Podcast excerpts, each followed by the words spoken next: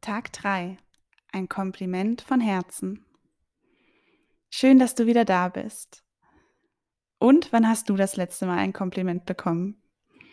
Vielleicht war es ja erst gestern oder vor ein paar Tagen oder vielleicht ist es auch schon etwas länger her.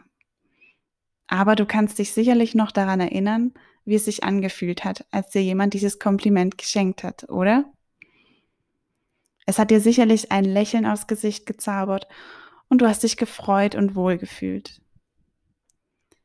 Ja, bereits mit ein paar Worten und so einer vermeintlichen Kleinigkeit kann man jemand anderen einen wahren Glücksmoment bescheren.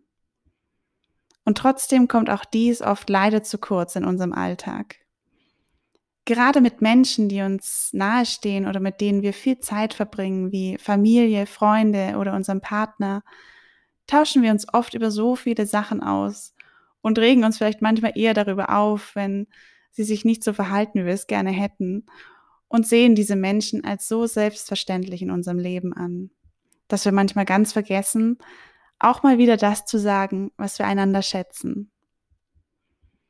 Deswegen möchte ich dich heute einladen, einem lieben Menschen in deinem Leben ein beliebiges Kompliment zu machen oder zu sagen, wie gern du denjenigen hast oder wie sehr du es schätzt, dass diese Person in deinem Leben ist.